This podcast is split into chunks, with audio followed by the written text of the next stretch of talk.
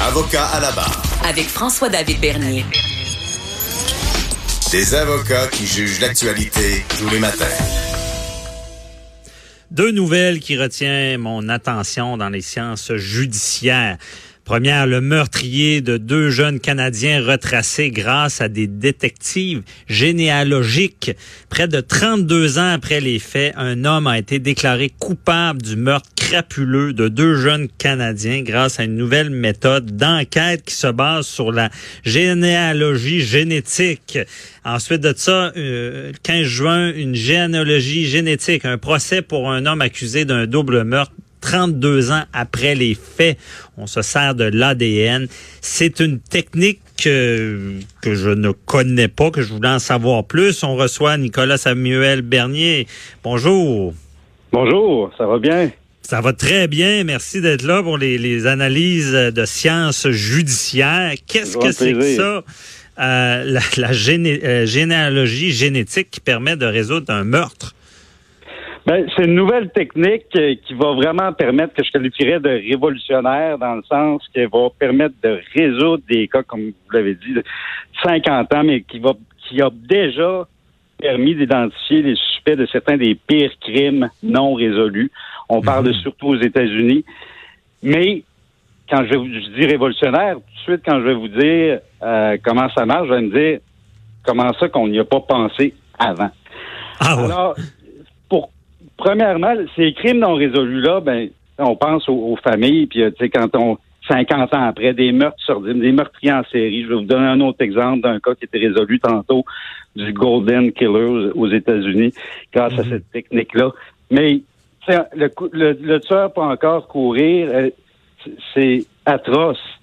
Alors, cette technique-là, en fait, euh, on dit que c'est nouveau depuis, depuis l'an passé, mais aux États-Unis, déjà depuis une dizaine d'années, ça s'est fait. Ce qui est nouveau, c'est que ça s'est fait systématiquement depuis l'an passé. Alors, je vous explique un- pourquoi les, les cas ont résolu. Par exemple, on trouve un, échange, on trouve un corps, OK. un meurtre qui avait été commis, commis, une femme qui avait été retrouvée en 72, en, toujours aux États-Unis.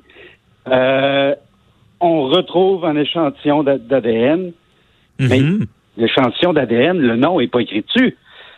C'est juste une série de lettres. On prend l'exemple Gataka, G-A-T-T-A, A-C-C-A. Le nom de la personne n'est pas écrit dessus. Il faut que ça matche avec, avec une banque qui va identifier euh, la personne euh, dans des banques de, de données. Par Parce que la personne n'est pas nécessairement fichée, Nicolas.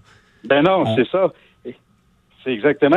C'est là toute la révolution. Il y a eu l'an l'an passé, euh, par exemple, pour le cas dont vous venez de parler, des deux euh, du meurtre euh, sordide, double meurtre euh, à Washington, deux jeunes de 20 et 18 ans qui s'en vont faire une commission pour leur père à Washington, se font assassiner sauvagement, euh, viol avec ça sur la jeune femme, échantillon d'ADN trouvé dans le sperme on réussit à, de- depuis plusieurs années, on avait ce profil-là. On savait c'était quoi l'ADN, mais ça, il n'y a pas de nom, c'est anonyme. Et à un moment donné, l'an passé, un policier qui arrive, qui a la, la brillante idée de mettre ça dans une banque. Vous savez, la généalogie, on connaît tous, on connaît tous des gens qui font leur généalogie, c'est de plus en plus populaire. Mhm. Des sites où euh, les gens volontairement déposent, envoient le- un bout de cheveux, quoi, qu'est-ce que vous voulez, pour retrouver des, euh, des proches parents, des parents éloignés, euh, pour aider à rebâtir leur arbre généalogique. Alors, c'est ça qu'il faut comprendre, c'est pas sorcier, c'est que c'est une banque. Ces banques-là, c'est pour ça que je vous dis pourquoi on n'y a pas pensé avant. Ces banques-là étaient accessibles, sont publiques depuis des années, c'est de plus en plus populaire et on parle de millions d'échantillons. Ah, OK. C'est toutes les gens qui recherchent leur- leurs origines, là, là, qui veulent. euh, C'est ça. Il y, a- il y a des passionnés de ça qui veulent connaître euh, leur arbre généalogique. C'est c'est toutes des banques qui existent, là. Et, euh, Exactement. on- OK. Ah, Et là, Et là, on a, on a eu la brillante idée. Qui a eu cette idée-là d'a- d'aller consulter ces banques-là? Ben, En fait, ça s'est fait déjà dans des enquêtes policières aux États-Unis déjà depuis une dizaine d'années. Mais l'an passé, ce qu'il y a de nouveau et qui, je pense, a donné un peu de l'aval et du crédit à cette technique-là, c'est qu'il y a un article qui a été publié dans Science euh, de l'Université de Columbia euh, à New York puis de l'Université hébraïque à Jérusalem qui montre vraiment que ça marche, que dans 60% des cas, on peut retrouver euh, des suspects et qui mhm. montre la fiabilité de, cette méthode, qui montre un protocole. Alors, j'imagine que ça a dû jouer dans le fait que devant les... Euh, parce que les, lois sont complexes, donc il faut arriver avec une preuve béton, tout ça. Puis, mhm. Et j'imagine que c'est ça qui a donné de l'aval à la systématisation de cette méthode-là. Mais dans le cas dont on parlait, ben c'est ça, le, le, match était parfait. Mais ce qu'il faut comprendre, c'est que le, l'échantillon d'ADN du, euh, du suspect, euh, du meurtrier euh, suspect, ben là, on le match là-dedans, mais il n'est pas nécessairement dans cette banque-là. Là.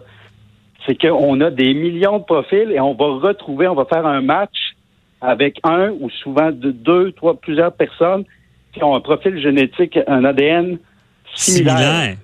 Dans, dans le fond, c'est qu'on va trouver un, ouais, un membre de la famille va, va qui, qui, qui a pas fait de crime mais que lui voulait connaître sa généalogie, euh, va, va déposer un échantillon d'ADN pour tout connaître. Dans le fond, on part de cette personne-là et on enquête sur sa famille, si on peut dire. Les méthodes, ben, en fait, après ça, c'est des méthodes d'enquête dites plus classiques qui embarquent.